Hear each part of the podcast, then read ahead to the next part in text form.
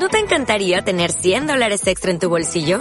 Haz que un experto bilingüe de TurboTax declare tus impuestos para el 31 de marzo y obtén 100 dólares de vuelta al instante. Porque no importa cuáles hayan sido tus logros del año pasado, TurboTax hace que cuenten.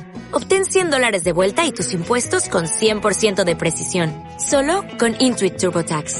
Debes declarar para el 31 de marzo. Crédito solo aplicable al costo de la presentación federal con TurboTax Full Service. Oferta sujeta a cambios o cancelación en cualquier momento.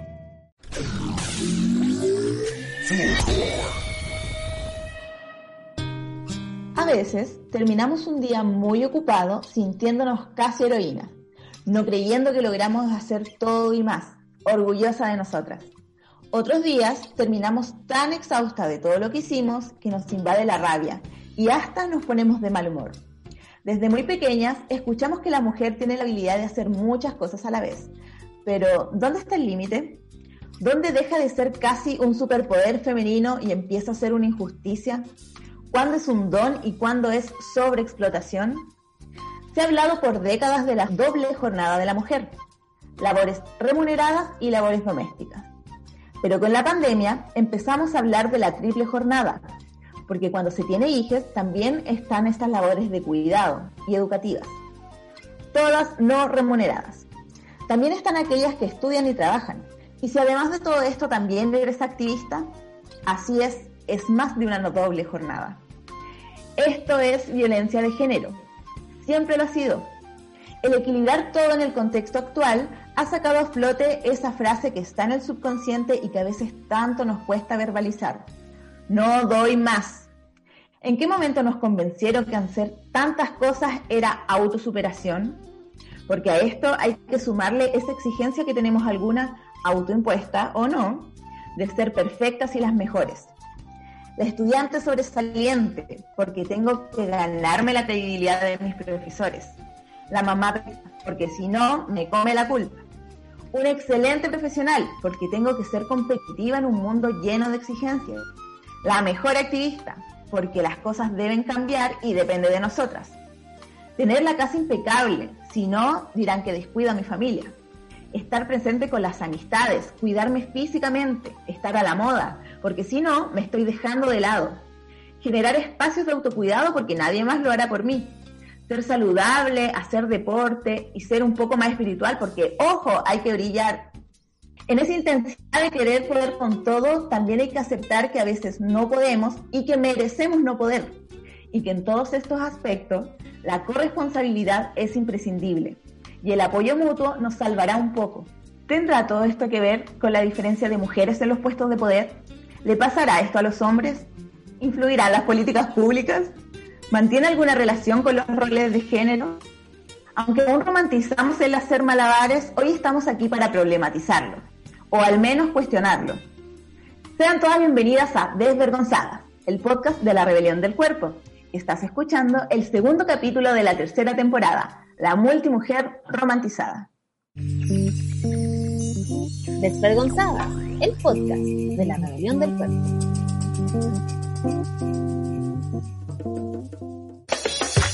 Quiero vivir, no sobrevivir, salir a la calle y sentir que no tengo que defenderme, que tus palabras no pueden... Hola, Vale, ¿cómo estás? Bien, ¿y tú? Aquí otra Bien, sí, qué hermoso ya como es nuestro lugar ya, ya estamos como aquí. solas, sí, como solas. Estamos grandes ya, ya nos soltaron de la manito. Sí, qué emoción. Así que a darle con todo nomás, po. Sí, Eh, pues muchas gracias a la gente que está aquí escuchando ya, apostando por nuestra por nuestra participación. Muchas gracias. y, y- y volvió a buscar el segundo capítulo de esta temporada. Agradecidas estamos, agradecidas estamos. Oye, Cami, eh, bueno, estamos en esta en este segundo capítulo, pero em, creo que está bueno que comentemos eh, la buena editorial que acabamos Oye, de sí, qué linda editorial, en la voz de Andy, una voluntaria de Atacama, ¿cierto? Así es, activista de la rebelión del cuerpo Atacama. eh, y un poco para ir Recordemos que la rebelión está en muchas partes, ¿eh? aparte que de muchas regiones de nuestro país, está en varias partes del mundo. Somos otro Ah. Bueno, yo quería comentar que estábamos a nivel nacional y que efectivamente el equipo del podcast Eh, tiene eh, obviamente activistas de diferentes lugares y una de ellas es Landy, que como decíamos es de la rebelión Atacama y es una activista que, como para que vayan conociendo también cómo trabajamos y cómo vamos armando este, este lindo programa, eh, la junto a otras activistas, prepara las editoriales, ¿cierto? De, de, de todos los capítulos, así como también junto con otras compañeras va armando las gráficas que ustedes pueden ver en, en nuestras redes sociales sobre el podcast. Así que cada capítulo vamos a ir conociendo un poquitito más de las activistas que estamos en, el, en la equipa del podcast de la rebelión. Y para que nos conozcan, para que sepan qué hay detrás de esto. ¿Qué hay detrás de, de un ratito de conversación? Porque hay hartas cosas.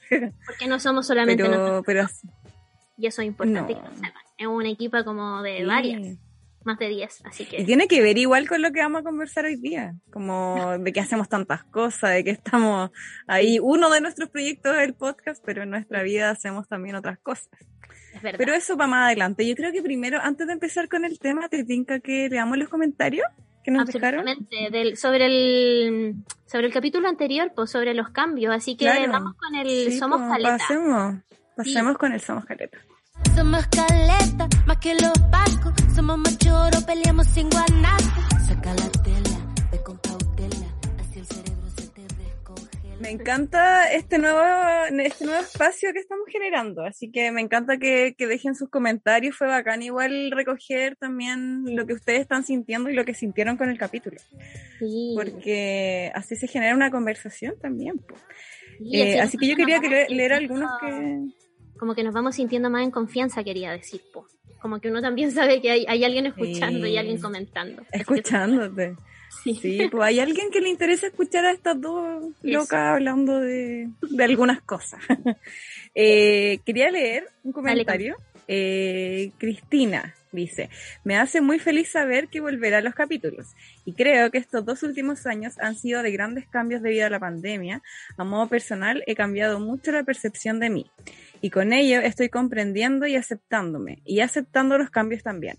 Ha sido difícil ya que siempre he sido una persona muy estructurada. Mira, yo igual que la Cristina soy súper estructurada, soy así matemática, entonces cuando se desestructura y cuando vienen los cambios, como que uno, como que no sabéis muy bien para dónde ir. Pero, pero qué bueno que porque, porque ella también ve el lado positivo, como de, de saber eh, la resiliencia, ¿cachai? Lo que hablamos del capítulo pasado, como salir de los cambios. Me el acuerdo. Flexibilizar. Y un abracito para. Cristina. Sí, Cristina, y gracias también por, por haberte dado el tiempito para escribir. Yo tengo uno por acá de Karen Belén que dice, eh, secas, qué bueno que volvió el podcast. Eh, me encantó el capítulo porque el cambio, y lo pone entre comillas, es un temazo. Definitivamente la pandemia me obligó a adaptarme rápidamente a los cambios y uff que me ha costado. ¿A quién no, Karen?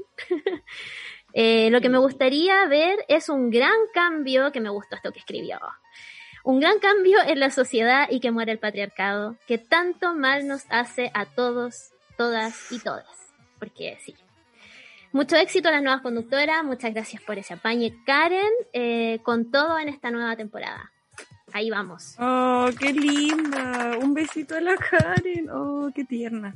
Sí, pues, Dale. lo, lo bacán de, de, de reflexionar en, en colectivo es que se genera este sentimiento de rabia y la rabia es súper transformadora y movilizadora. Entonces, es bacán, ¿cachai? Hacerlo eh, de forma privada también, es súper bueno introspectivamente, pero de manera colectiva también se hacen un millón de cosas. Así que hay que transformar esa energía y direccionarla en el activismo, o sea, personalmente, cada uno ya ahí ve para dónde. Y Dónde redirecciona, de- redirecciona esa energía. Y Sí. acabar con el patriarcado. Eso, Así como- eso. No importa el activismo, pero vamos contra el patriarcado. Claro. Dale con otro. Eh, también quería leer otra. Eh, quería leer dos que, eh, hablando de los principales cambios que han tenido en su vida, eh, una persona dice aceptar mi enfermedad. Y otra amiga dice aquí saber estar sola, sin pareja amorosa. Eso es súper heavy porque, sobre todo en estos tiempos de pandemia, eh, aceptar la enfermedad eh, es súper cuático. Yo el otro día estaba escuchando como una persona que tenía, tuvo COVID, pero de manera súper leve.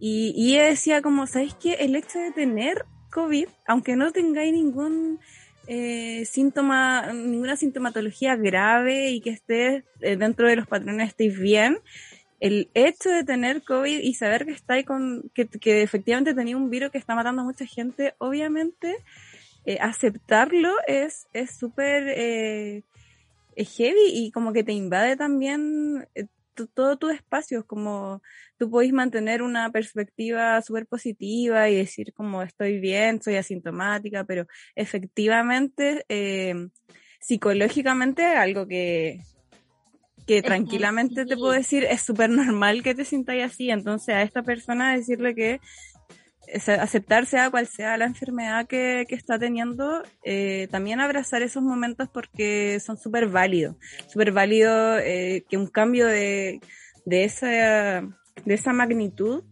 eh, no nos sea indiferente, lógicamente. Va a ser un proceso y todos esos procesos se vienen con calma y con, con tranquilidad y dando, yo siempre digo esto, como hay que, hay que sentir, como darse el espacio de sentir eso. Obvio que sí. Validar nuestra experiencia, sí, po. Oye, yo voy a ir con otros dos, como para ir eh, cerrando esta. y ir al capítulo con todo, digamos. Alguien nos puso acá que uno de sus grandes cambios fue ser madre sin esperarlo. O sea, yo, no concibo la idea de ser madre sin esperarlo. Como que, qué heavy enfrentarte a esa situación, como asumirlo y bueno, ahí tomar la decisión que, que, que quieras tomar, ¿cierto? Eh, y qué importante poder tomar la decisión también. Lamentablemente no lo podemos decidir. No, lo no, pues no, pero, pero bueno, yo creo que hay otro Lamentablemente. sí. Y el otro es dejar de pensar que para estar completa eh, necesitaba a un otro. Que yo creo que tiene mucho que ver con el comentario que hizo la chica que mencionaste tú, Cami, como de saber estar sola sí, Te iba a decir. Yo creo que tiene que ver con resignificar el hecho de la soltería, que la soltería no es un estado como de transición, sino que es un estado en sí mismo y que está bueno vivirlo y aprender también a, convivir con nosotras mismas. Así que, chiquillas, todas... Eso mismo te iba a comentar, eh, perdón, que viene también... Eh, viene también esta sensación de, de estar incompleta, eh, a todo esto que no han vendido, como de que existe efectivamente la media naranja, que nosotros estamos incompletos y que viene otra persona a, a completarnos, ¿cachai? Y todo el tema de, del amor romántico que, que, lo vimos en un capítulo con la Caro Filiaga. Entonces, eh, son temas que, que igual se unen al feminismo, al final te como puta la wea. No hay cómo escapar, todo tiene relación con esto. Eh, eh y, y claro, cuando tú te autopercibes de una manera en que sabes que tú eres completa y estás, vales por sí misma, eh, obviamente eh, las otras sensaciones van a ir van a ir cambiando pues, y tiene que ver con el despertar también de, de lo que nos enseñó el feminismo. Así, Así que eso, igual un, un abrazo muy afectuoso a todas las las chicas que comentaron ahí. Eh, nos gusta mucho leerlas para saber cómo se han sentido también con, las temáticas que ponemos eh, sobre la mesa. Sí, y, ya yendo a eh, el tema de hoy, para mí es un tema que es como check, encender modo, encender modo indignación, encender modo rabia, porque en realidad es un tema que me genera mucha indignación, como dije, porque lo encuentro muy injusto, porque creo que está súper bien armado para que sintamos que eh, la multimujer, esta mujer que se las puede todas y que puede con todo, es como un valor. Y yo no creo que sea un valor. Yo creo que nos están vendiendo la pomada. Eh, a medida que conversemos en este ¿En qué momento? por qué, en qué momento pasó. ¿En qué momento empezó a ser un valor? Sí, y, bueno, para nosotras, Cami, yo creo que es súper eh, importante darnos este espacio quizás para conversar esto, porque bueno, las conversaciones previas también que tuvimos al capítulo, obviamente, eh, nos dábamos cuenta de que nosotras como que de alguna forma, por las elecciones que hemos hecho en la vida, o yo también particularmente, quizás el no, nadie depende de mí. Yo no tengo hijos, no cuido a nadie directamente, ¿cierto? No tengo este rol como de cuidadora. y en las cosas que me meto de alguna forma son como las cosas que me gustan eh, y donde yo también sé que puedo dar y en realidad si me resto de algo, como que no me siento con la presión de tener que estar cumpliéndole a alguien tampoco. No sé si siento que cuando uno es mujer y toma ciertas decisiones, eh, como que te va eh, sumando esta presión, como de que tienes que responder con todo y como que nunca pudiésemos decir que no. Entonces, de eso vamos a hablar hoy día. Y para eso tenemos una gran invitada. Así que Cami, parte con esta. La... Sí, tenemos una invitada super power, super eh, seca, porque bueno, aquí mujeres secas tenemos por donde sea.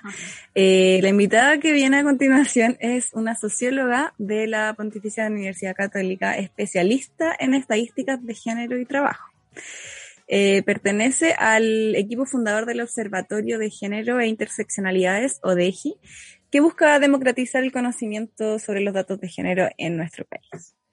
Además, ¿qué, qué más me puedes contar? Sí, te cuento más. Además cuenta con diplomados de técnicas avanzadas en análisis de datos sociales y enfoque de derecho en políticas públicas de infancia además de estudios de las encuestas de uso del tiempo de la CEPAL y especialización en políticas del cuidado con perspectiva de género de la CLACSO. Y además es integrante de Ciudad Feminista. Así que ahora, con todas estas maravillosas credenciales, presentamos Tremendísima a Araya, estadista del Observatorio de Género de Interseccionalidades. Me llama una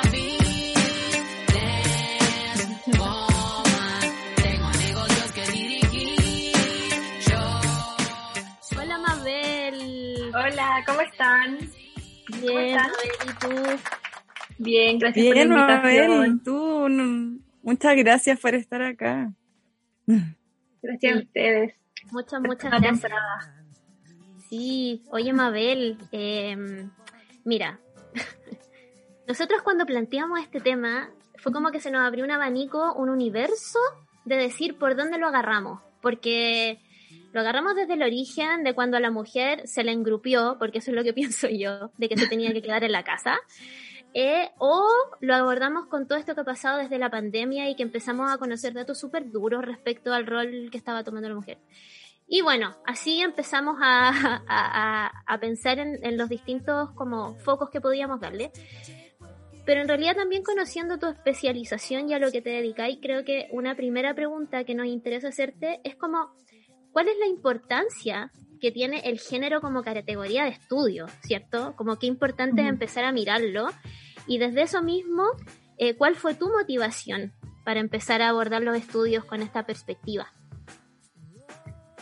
Sí, mira, el género, como ustedes lo tienen que haber hablado en, muchos programas, es, la socialización del sexo. Y es cómo eh, nos asignan eh, ciertos roles por nacer con vagina o nacer con pene y eso eh, por lo tanto nos determina de ahí para adelante, ¿cierto? O sea, como una socialización a través de la cultura, etc.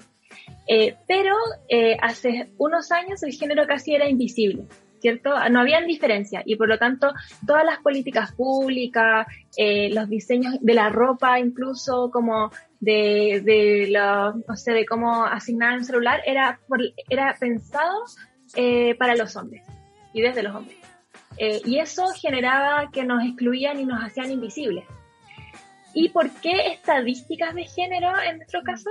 Eh, nosotros como DEGI decidimos fundar para la difusión de estadísticas de género porque sentíamos que como feministas nos faltaba muchas veces la evidencia para decirle desde, bueno, las políticas públicas y ya como a nivel macro, que se tomaron decisiones que mejoraran las posiciones tanto de mujer mujeres como hombres, pero principalmente las mujeres que estábamos invisibilizadas, pero también tener el dato, porque partimos con un Instagram, eh, para pelearle incluso al tío machista en la mesa, ¿cachai?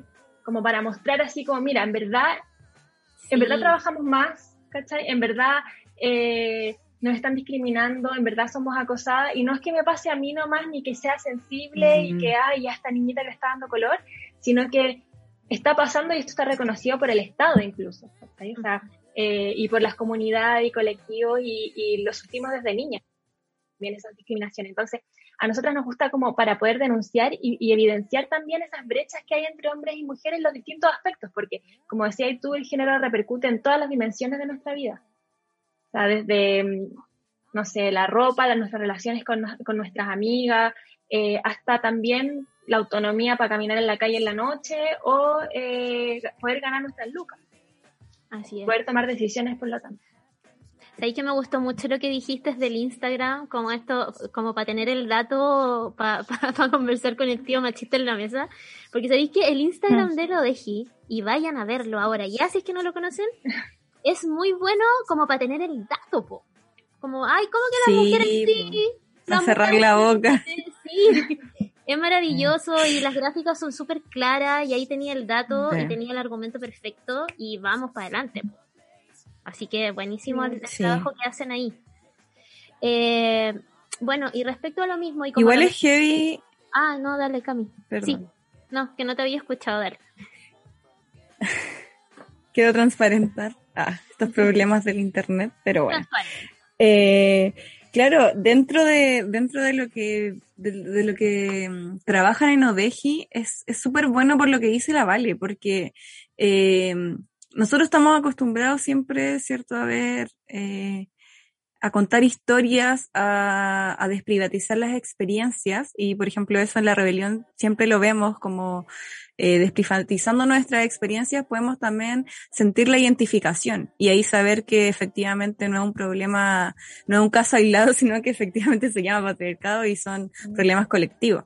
Ahora, estos números por eso es bueno, sin dejar de lado eh, la experiencia, es bueno también tener eh, los números ahí, eh, conciencia de ellos, porque, porque eso nos da una visión global de todo lo que está pasando. O sea, eh, nosotros nos pusimos a ver ciertos números de, de Odeji y es súper eh, heavy alguna estadística. O sea, eh, Mabel, no sé si tú nos puedes comentar como las que más te llaman la atención, pero yo vi una que decía como eh, el 39% de las personas están en desacuerdo con que una madre que trabaja establece una relación igual de cercana con sus hijos o hijos que una que, no, que no trabaja. O sea, aquí más encima nos estamos metiendo en cómo eh, se establecen las relaciones eh, familiares apartándola de que también hay una persona que pueda tener una vida profesional, o sea, eh, ¿cómo crees tú que influye ahí entonces el tema de las presiones sociales que, que nos ponemos eh, y que en realidad eh, el patriarcado con el capitalismo y ahí en esa conexión eh, indestructible que tienen, eh, también aportan mucho con eso, como, como Claro, ¿cómo crees que esto también influye en la perpetuación de los estereotipos y las divisiones de los espacios, espacio público y espacio privado? Sí, o sea, eh, nosotros desde ODEGI hemos analizado hartos datos sobre todo del trabajo y entendiendo trabajo como una perspectiva bien amplia. El trabajo entonces es cualquier como servicio o producción de bienes, ¿cachai? Y en ese sentido lo que hacemos en el trabajo doméstico o el trabajo de cuidados, que es por ejemplo lavar la losa, hacer el aseo, también es trabajo. La única que lo diferencia es que nos paguen o no nos paguen. A pesar de que, por ejemplo, si es que un chef, normalmente hombre, hace un plato, le pagan un montón de plata y a pesar de que es el mismo acto de cocinar, si lo hace una dueña de casa no le pagan nada. Entonces, como empezar a visibilizar que el trabajo doméstico y de cuidados está, que es feminizado, o sea, se le asignado históricamente a las mujeres, eh, también es trabajo. Y en eso, en términos como de datos y, como conectándolo un poco con, con, lo que contaban en la editorial, es que, mm, claro, como que a mediados del siglo XX tuvimos como la oportunidad por necesidad del mercado de, de, poder empezar a trabajar y eso nos generó a las mujeres un avance gigante como en autonomía económica y poder decidir sobre nuestras vidas. Sin embargo, la repartición de labores en el hogar no cambió. Y, si, y los hombres siguieron en el mercado y en el espacio público, nosotras nos insertamos, pero con una presión muy grande de como por ejemplo esa cifra que decía, de, de tener como un estándar donde tú también uno tiene que ser una buena madre, o incluso eh, las mujeres que somos solteras, como, mm. eh, como que cumplir un cierto estándar relacionado a que el hogar es lo principal. Entonces, como mm. eh, tener que casarse, etcétera, y como que lo, y también, por ejemplo, cuidar, generar, el, hacer el aseo, lavar, y eso como, primer, como primera prioridad. Y mm. luego dejar ese, esto así como casi que diversión, ah, pero tienes que estudiar, tienes que trabajar, pero lo más importante es conseguir marido. Entonces, y eso nosotros lo evidenciamos, por ejemplo, en la carga de trabajo, o sea, pensando en pandemia, que lo que decían ahí como se intensificaron los trabajos de cuidado porque tienes, o sea, ya no existe, por ejemplo, la posibilidad de tener, de dejarle a los hijos en sala cuna o en colegios. Entonces, eh, eso, claro, se intensificó en la pandemia, pero es algo que viene desde hace mucho rato. Y eso es lo que se llama como crisis de cuidado, de que como que la sociedad y también los hombres no se hicieron cargo de la corresponsabilidad social que tienen en estas labores que están más mm. feminizadas y oscuras y escondidas y privatizadas, cuando es un deber como de toda la sociedad cuidar. Entonces, y claro, y como esto de los roles y estereotipos, como que nos han seguido como encauzando en que tenemos que seguir cuidando, ¿no? ser como femeninas, suaves y, y calladitas.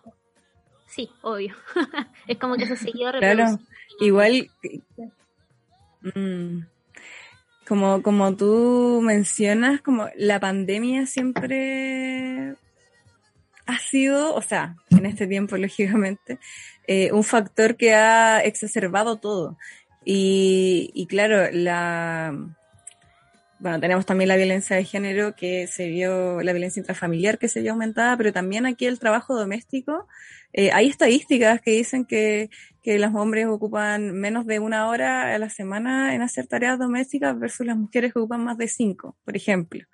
Eh, o que después de la pandemia eh, se necesitarían más de 135 años para eliminar la brecha de género. Al final la pandemia, aparte de, llegar a, destruir eh, todo y a cambiar todo lo que está pasando eh, económicamente, sanitariamente, también, también afectó en los avances que habíamos tenido en temas de género. ¿Cómo, cómo puedes ver tú eso y cómo se puede avanzar desde ahora? Sí, o sea, para nosotras como que lo que vimos en Odeji es que lo más impactante es que muchas mujeres perdieron sus trabajos, eso también pasó en los hombres, o sea, eh, vinieron las mm. cuarentenas, muchos restaurantes, hoteles, tuvieron que cerrar. Además, el, el, tipo de trabajo que trabajamos más las mujeres es de servicios, ¿cachai? Como en salud, en educación mm. y en servicios que tienen que ver con atender gente, por ejemplo, y todas esas pegas se perdieron. Entonces, ya, a hombres también se le perdieron, pero principalmente a mujeres, porque las minas, que son muy masculinizadas, o las forestales no, no han cerrado, ¿cachai? Entonces, ahí se perdieron muchos empleos, pero una de las razones eh, que las mujeres más declaran para no poder volver a buscar trabajo, y eso es lo más grave, que no están saliendo a buscar trabajo, es razones de cuidado. Porque como los colegios están cerrados, las mujeres dicen, mira, me sale mucho más caro contratar a alguien, el cabro chico se puede enfermar, entonces no puedo salir a buscar trabajo y eso es súper grave porque sabemos cuando uno pasa mucho tiempo sin trabajo remunerado, eh, como que el mercado después te condena, te va, te va a costar encontrar trabajo y además, y esto lo tienen que haber visto en, otro, mm. en otros capítulos, como que la autonomía de las mujeres en términos económicos es muy importante también para romper círculos de violencia. Entonces, si no hay plata, también es más difícil irse de la casa y todo. Y hay una cifra muy brígida que es como 1.459.000 mujeres no están buscando actualmente trabajo por razones de cuidado. O sea, hay muchas mujeres en la casa, ¿cachai? Claro, ahí pueden haber dueñas, mujeres dueñas de casa que llevan mucho tiempo, pero también hay muchas madres con niños chicos que no pueden salir a trabajar. Y eso significa depender de otra persona en términos de lucas. Sí, eh, yo como que me hizo tanto sentido, o, sea, como que enganché el tiro con mi realidad como psicóloga también, cuando decía esto de que mm. efectivamente la independencia económica rompe círculos de violencia, pues, como pasa mucho, y a mí me pasa también porque estoy en un colectivo en donde atendemos solo a mujeres que están sufriendo violencia de género, que han sufrido, y el tema económico es un denominador común. O sea, ¿y por qué estás ahí? ¿Por qué te mantuviste? ¿Por qué sigues? ¿Cachai? ¿Por qué?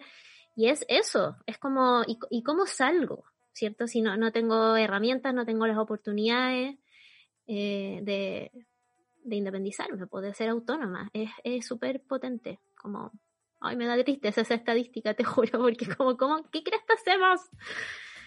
Mm. Pero ¿sabéis qué? Eh, quiero, tengo, saco la Vale, Mabel, no transparentar. Estábamos aquí pensando en, este capítulo y en cómo afrontar eh, esto de que las mujeres eh, podemos hacer mil cosas a la vez, porque también se aprovechan de ese, de ese dicho que ya lo eliminé de mi vocabulario, pero a veces se me sale. Eh, pero ¿de dónde surge? Como, ¿desde qué momento, en qué momento eh, ser una eh, multimujer o, entre comillas, lo digo, eh, o hacer un millón de cosas a la vez, ¿en qué momento empezó a ser una característica positiva, como algo que, que es un valor agregado? ¿En qué momento nos estamos eh, imponiendo lograr muchas metas en un corto plazo para poder ser la supermujer? Es que igual hay que preguntarse si ese como ideal de multimujer o supermujer eh, es como impuesto realmente por nosotras o son condiciones objetivas de que las mujeres realmente tienen que hacer mucha pega. Entonces como que, por ejemplo, esto que hablábamos recién de, de las triples jornadas, como ya vimos esta estadística que nombraste, que si es que no eres buena mamá y si no es, por ejemplo, vas a las reuniones de apoderados y, no sé, tú, tú cocinas el que, que, hay que llevar de colación a los niños, etcétera, te condenan. Entonces te, te, te, miran feo o, comentan mal sobre ti. Si es que no estás en una pega, eres como una mantenida. Entonces también te critican, ¿cachai? Eh, de cuidado si es que no te haces cargo después, por ejemplo, como en Chile estructuralmente las pensiones también están eh, super, son súper malas y hay una precarización dirigida a la vejez en Chile, son las muchas veces las mujeres o las hijas de los matrimonios las que se tienen que hacer cargo de los abuelos.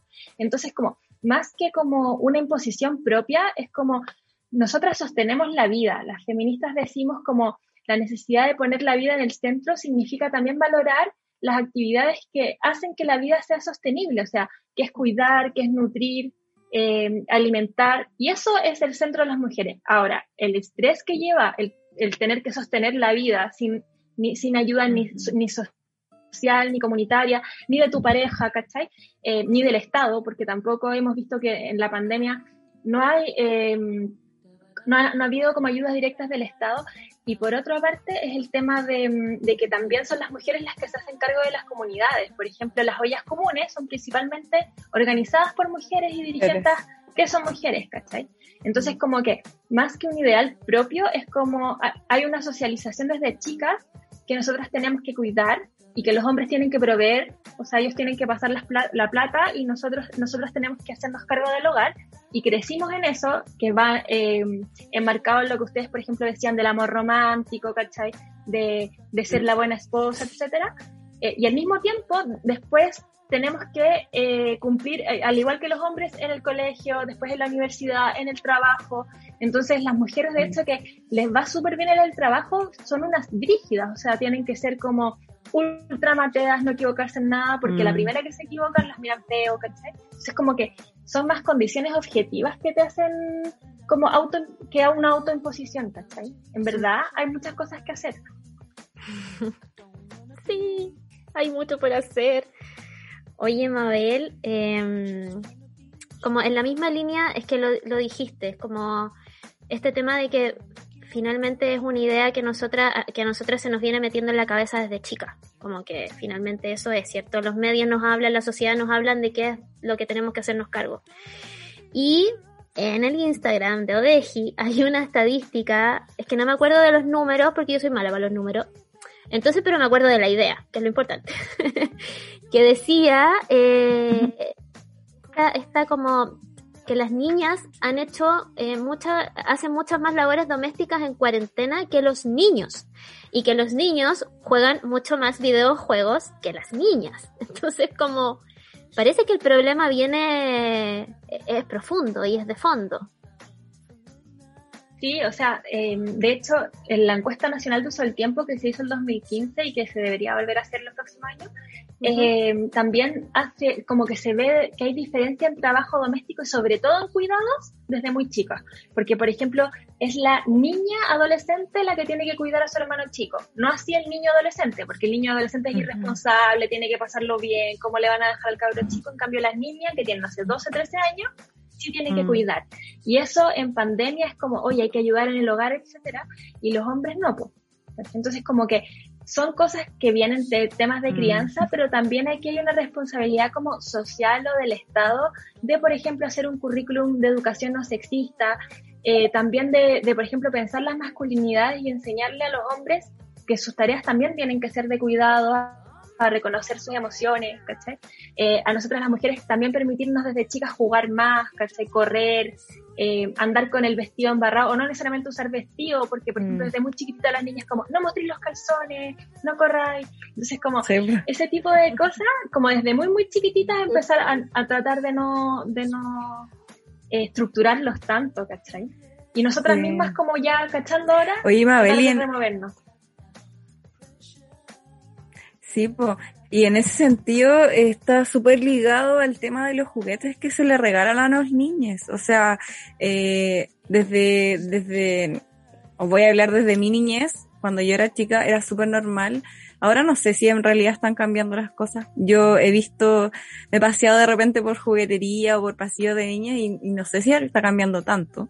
Eh, pero era súper normal que te regalaran eh, juegos de cocina, juegos de eh, cuidado de niñas. Eh, yo, yo digo, ¿por qué una, una niña de 5, 8 años tiene que estar con un coche y con un bebé como llevándola ya a qué se va a hacer tu rol, o con una cocina y con una tetera, o sea, diciéndote desde chica, eh, tu rol va a ser en el espacio doméstico. Tú te, eh, tienes que preocuparte eh, o de cuidar, de, lavar, o de cuidar a un niño, o, o sea, limitándola desde los juegos, siento que los juegos deberían ser el espacio de exploración. Eh, ahí, ahí igual hay hartos papers y hay mucha información respecto de la diferencia eh, y la perpetuación de roles de género que se hacen a través de los juguetes con los niños eh, en, este, en este aspecto específico del trabajo doméstico. Cómo desde niñas se te va diciendo que tienes una responsabilidad eh, de un espacio doméstico como son estos juguetes o de un espacio público eh, como son eh, los juguetes que le dan eh, a los niños así de superhéroe y de, y de constructor o de persona de un médico eh, dando otro, otras perspectivas y, y, y planeando eh, transparentemente como un camino a futuro desde la niñez o sea, desde la niñez estamos poniendo estos roles de género. Sí, pues.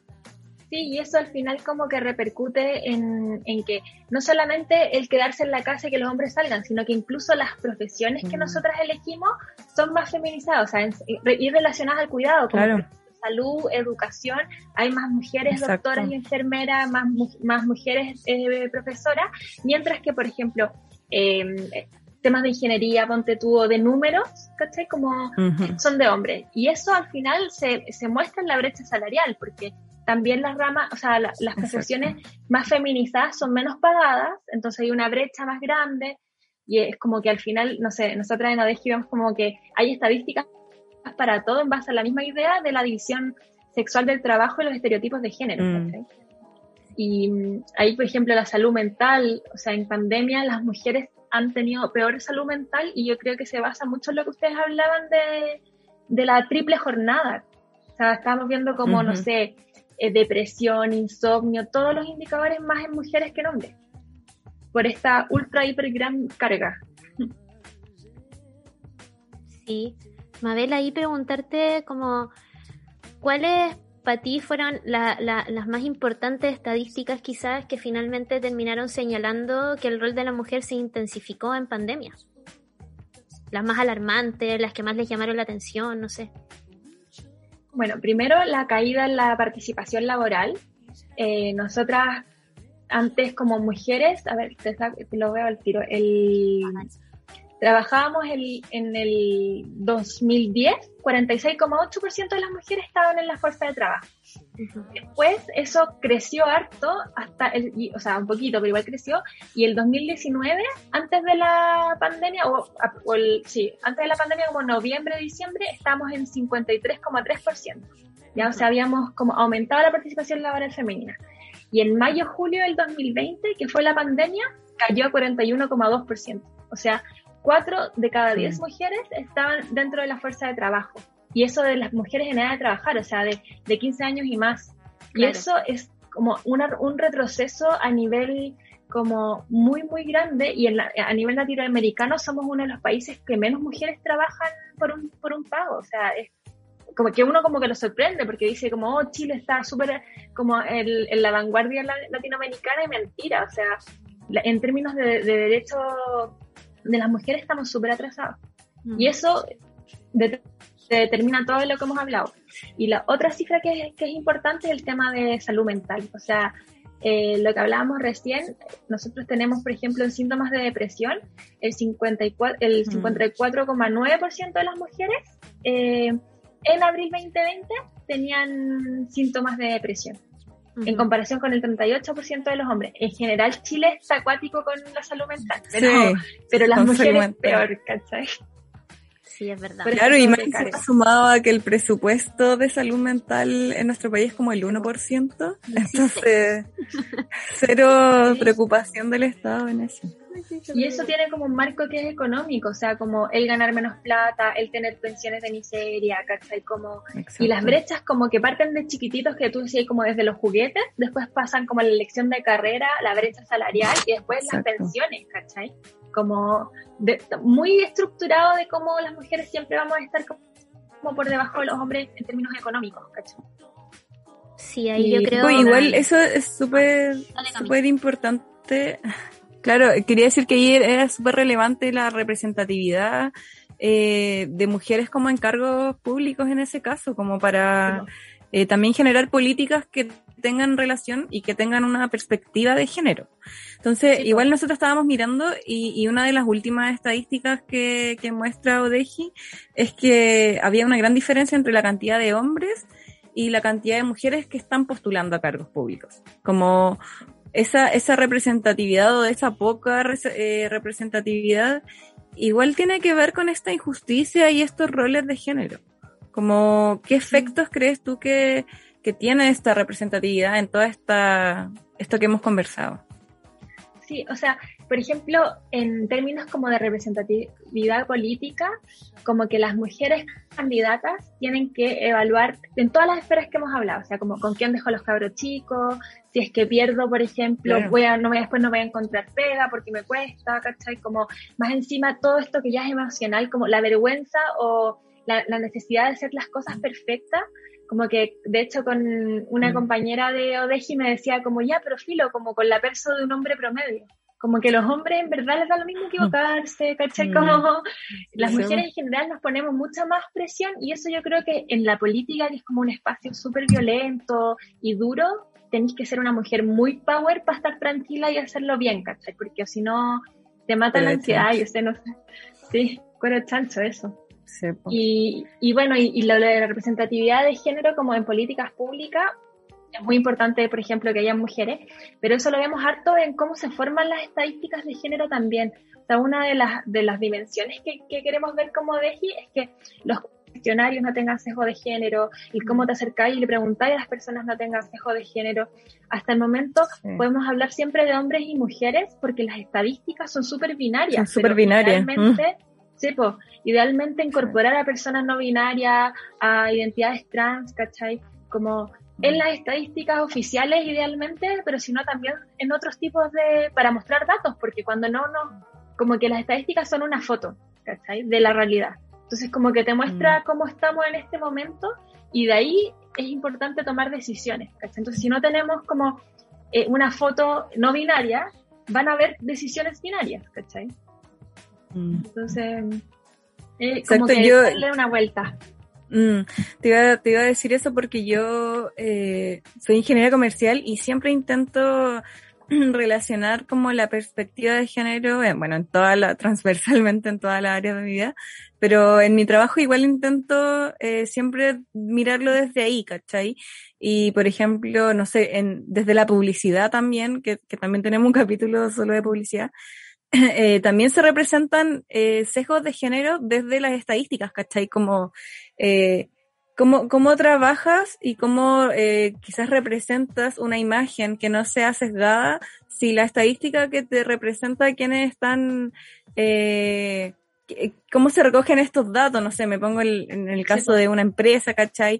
Que quiere promocionar ciertas cosas, eh, ¿Cómo, cómo eh, dar ese paso sin sesgos de género si es que la base viene con esta binariedad? Y, y es súper, súper complicado. Yo lo he planteado, pero también de repente tú decís como no puedo ir más atrás si las estadísticas vienen con sesgos de género. Sí, pues, y nosotros en ADEGI tratamos de generar como, no sé, eh, representaciones que no sean estereotipadas. Claro. por ejemplo, una, me acuerdo que le mostré a una amiga un gráfico y me decía, oye, pero el, morado es el hombre, no que el morado debería ser mujer. Como, como en, mm. en, la mente los colores los tenemos identificados al sexo, ¿cachai? Así de como patriarcalizado tenemos la cabeza. Como azul hombre, rojo mujer. Entonces cuando tratamos de cambiar eso en cómo nos representamos, como que hay cortocircuito, ¿cachai? Mm.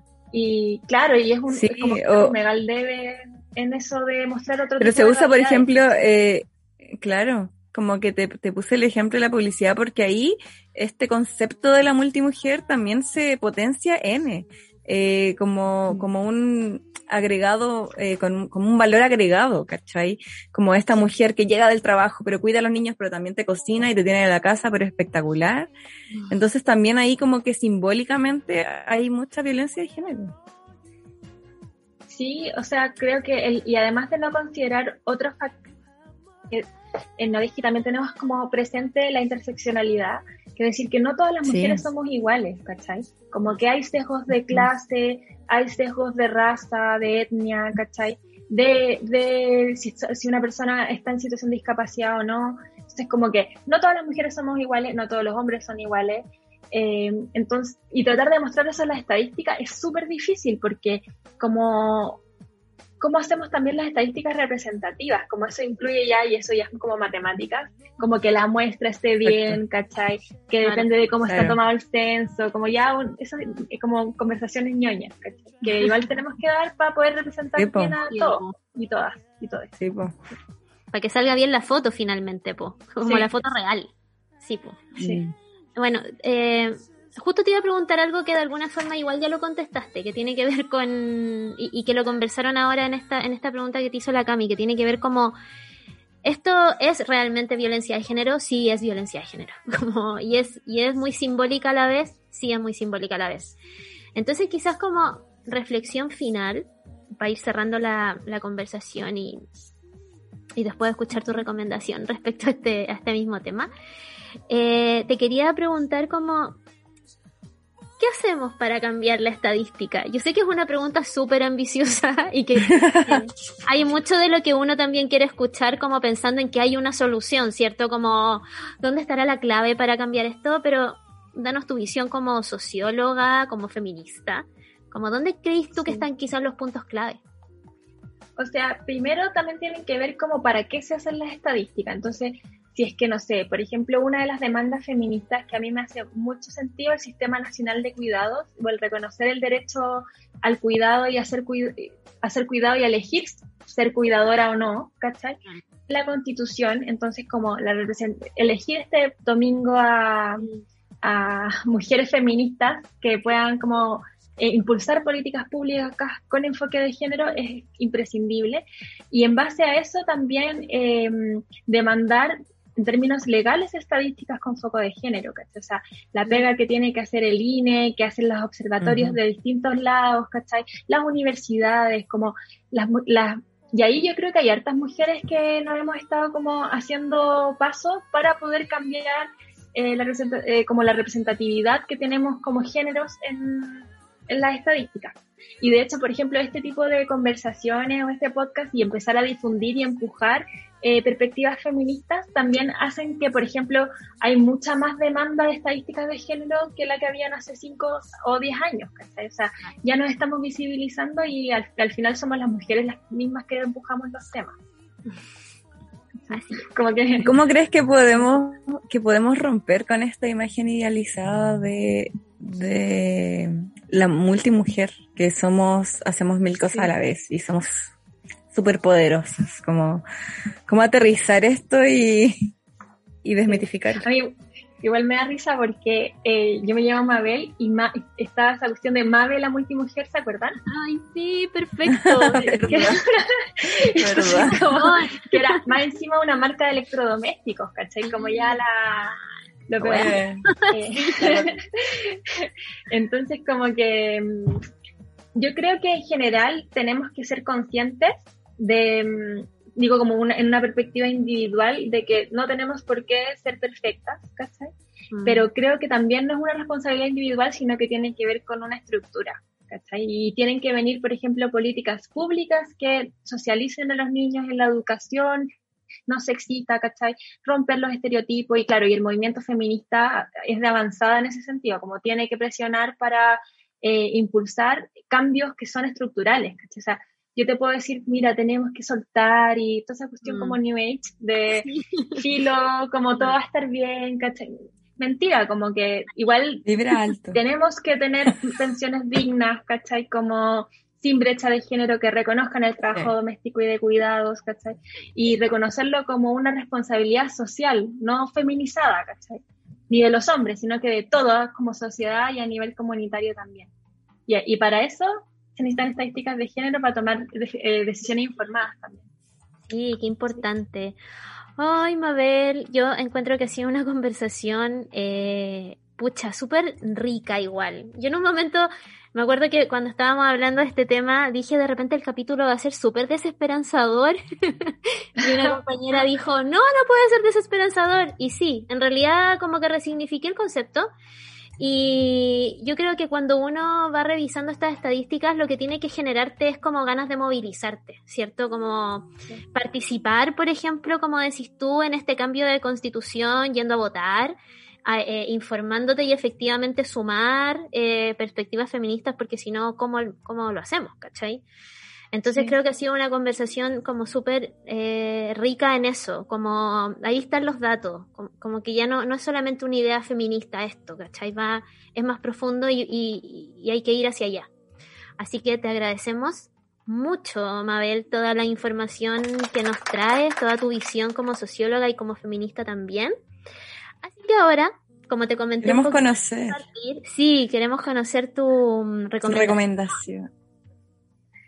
Ya, eh, les quiero recomendar un libro que se llama La Mujer Invisible, eh, que es de Caroline Criado Pérez, que se ganó hartos premios en Estados Unidos, pero ya está en castellano, que descubre cómo los datos configuran el mundo y cómo esos datos están hechos por los hombres y para los hombres. Y eso nos hace, por ejemplo, invisibilizarnos caleta en ciertas cosas, como no sé, el, cuando se prueban remedios, los prueban en cuerpos que son de hombres, por ejemplo, y eso hace que no se tomen en cuenta ciertas... La eh, sintomatología.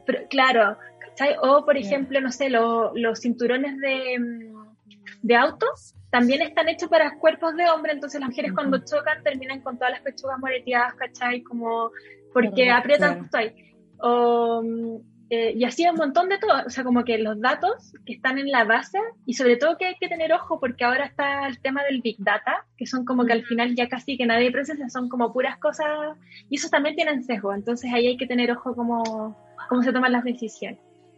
Y está súper bueno el libro. Y el otro libro que es bueno es el Data Feminism, ese está en inglés nomás, pero, pero como que da hartas ideas también, y es súper bonito sobre estadísticas de género. Buena, bacán. Bacán. Yo eh, ¿puedo, ¿puedo, aprovechar el momento. Ah. eh, que también quería recomendar algo y, y, va como muy de la mano con lo que dice la Mabel, porque eh, bueno, quería recomendar el libro que se llama La mujer en el mundo y es un libro que habla que es como 98% estadística. Por eso a mí me gusta, porque soy una persona muy matemática y, y es bacán porque eh, ahí podemos ver como, como dice la Vale, aterrizar toda esta teoría feminista y decir, eh, ok, todavía en el siglo XXI existen estas cifras. Y, y es bueno porque te va dando un camino de todas las temáticas que, eh, que a nosotras nos interesan como, como feministas y como en el mundo eh, hay distintas cómo se van moviendo estos números en el mundo, ¿cachai? Entonces te dicen, eh, no sé, de América Latina, este es el escenario del aborto, tú este es el escenario de mm. eh, las mujeres y el trabajo doméstico. Entonces, súper interesante para tener una visión, claro, más o menos global. Eh, así que esa es mi recomendación. Bueno, y, sí, pues, ya que lanzaste las recomendaciones nuestras también, le voy a dar con la mía. Y eh, yo quiero recomendar eh, un, un, libro que es una tesis doctoral de la, de la Marcela Lagarde. Densa la recomendación, yo sé, pero como hay de todos los perfiles, entonces yo, es que sabéis que cuando yo leí el capítulo de, donde Marcela habla sobre el trabajo, efectivamente, sobre el trabajo doméstico, me explotó la cabeza, po. Entonces yo ahí empecé, cambié mi perspectiva de, de, de cómo empezó esto a funcionar, ¿cierto? Porque mm. Marcela en este, en este libro habla de los cautiverios de las mujeres, así se llama. Eh, y claro, identifica distintos cautiverios como a los que estamos sometidas, ¿cierto? Como formas de opresión. Y uno de ellos es el de este rol de madre esposa, en donde eh, no, nos abocamos a la casa, nos dejan encerrar, usted de allá, del ámbito de lo privado, y aborda eh, este tema y obviamente habla de la división sexual del trabajo y, y bueno, es un libro para indignarse. Así que yo encuentro que eso siempre suma. Así que esa es mi recomendación. Oye, otra cosa, una cosita chiquitita. Quiero recomendar, bueno, el Instagram de Odeji para que lo revisen, Odeji Chile, y también decir que estamos planeando un lanzamiento de la página web porque se viene súper bonita, interactiva. Entonces ahí vamos a estarle avisando a la rebelión para que, para que se metan a copuchar. Buenísimo. Bueno, ahí compartimos. Oye, Mabel, pero cuéntanos un poco eh, qué se viene ahora en tu futuro eh, profesional, en qué está y la gente, dónde te puede seguir a ti personalmente. Aparte de Odeji, eh, Sí, bueno, estamos en Odeji, estamos, también trabajo en Ciudad Feminista, que ahí, bueno, en Odeji son principalmente economistas, diseñadoras y sociólogas las que trabajamos ahí. En cambio, en Ciudad Feminista hay geógrafas, arquitectas, como que están pensando el espacio en, en términos de mm, feminismo. Y ahí como que mi rol más, siempre como que yo trabajo más con temas de trabajo, ¿cachai? Entonces, eh, en eso. Y em, lo otro es como mm, que siempre trabajo en temas de cuidado, entonces yo creo que ahí como desafío en general es como para el próximo gobierno que venga, sea quien sea, como feministas empujamos el Sistema Nacional de Cuidado y en la Constitución como reconocer el, cuidado como derecho para tratar de empezar a romper la visión sexual del trabajo que decía la Vale también. Mm. Así que eso. Buenísimo. Muchas gracias, Mabel. Sí, Mabel, muchas gracias. De verdad, em, ha sido súper importante para nosotras poder conversar contigo y poder compartir esto, bueno, con todos quienes nos escuchan y nos ven. Así que un abrazo enorme. Eh, muchas gracias por participar de este espacio. Y nada, pues éxito y vamos para adelante ahí cada una en nuestra trinchera. Tú con los datos, nosotros con la comunicación en este podcast. y así. Bacán, gracias chiquillas por invitarme. Eh, un gusto. Bacán la pega que hacen en, en la rebelión y bacán este podcast. Está muy bueno. Bacán, Mabel. Gracias. muchas gracias por toda tu, por toda, nutrirnos de toda la información. que estén bien. Gracias, chao.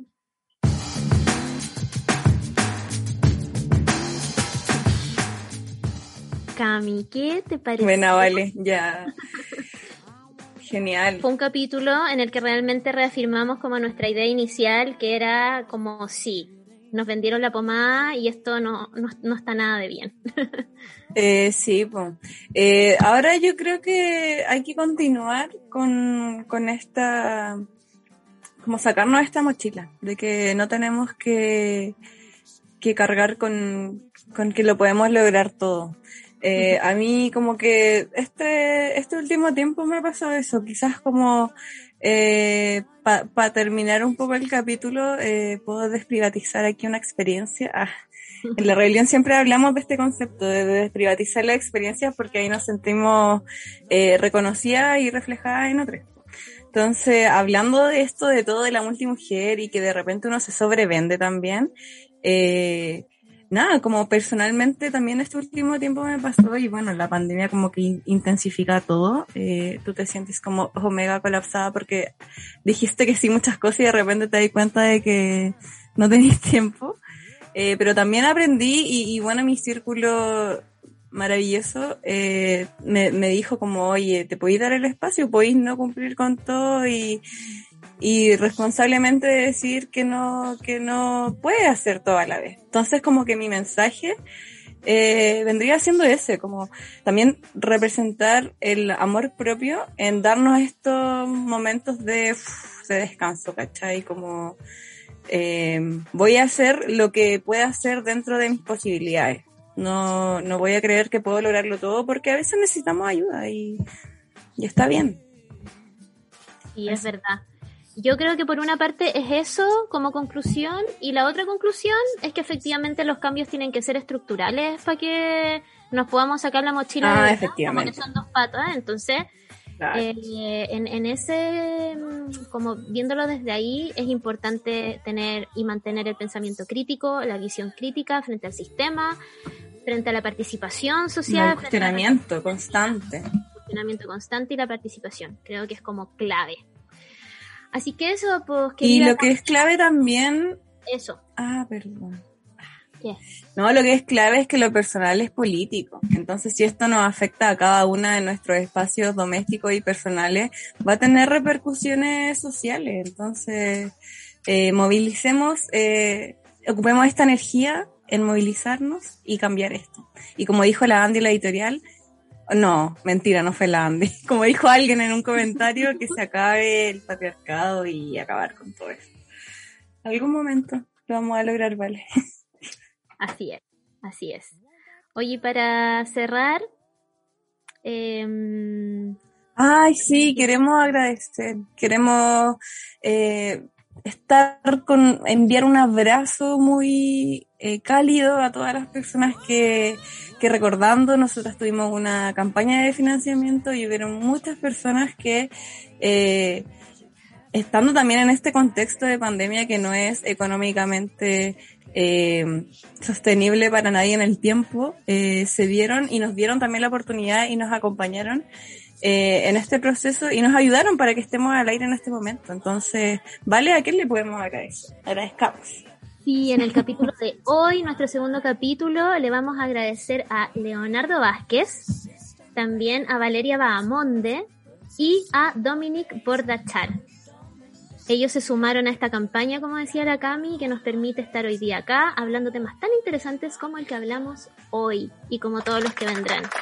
Así que eso. Muchas gracias. Eh, sí, estamos. Eh, vale, que tengas una excelentísima semana. Eso sí, quiero decir que por favor eh, nos escriban ahí en los comentarios para saber qué les pareció el capítulo. Queremos tener feedback de ustedes, queremos conocerlas y en la otra semana vamos a estar leyendo de nuevo sus comentarios. Así es. Así que un abrazo y ahí atentos a la, a la, a la publicación en YouTube y, y un capítulo en Spotify y todo para que nos vean.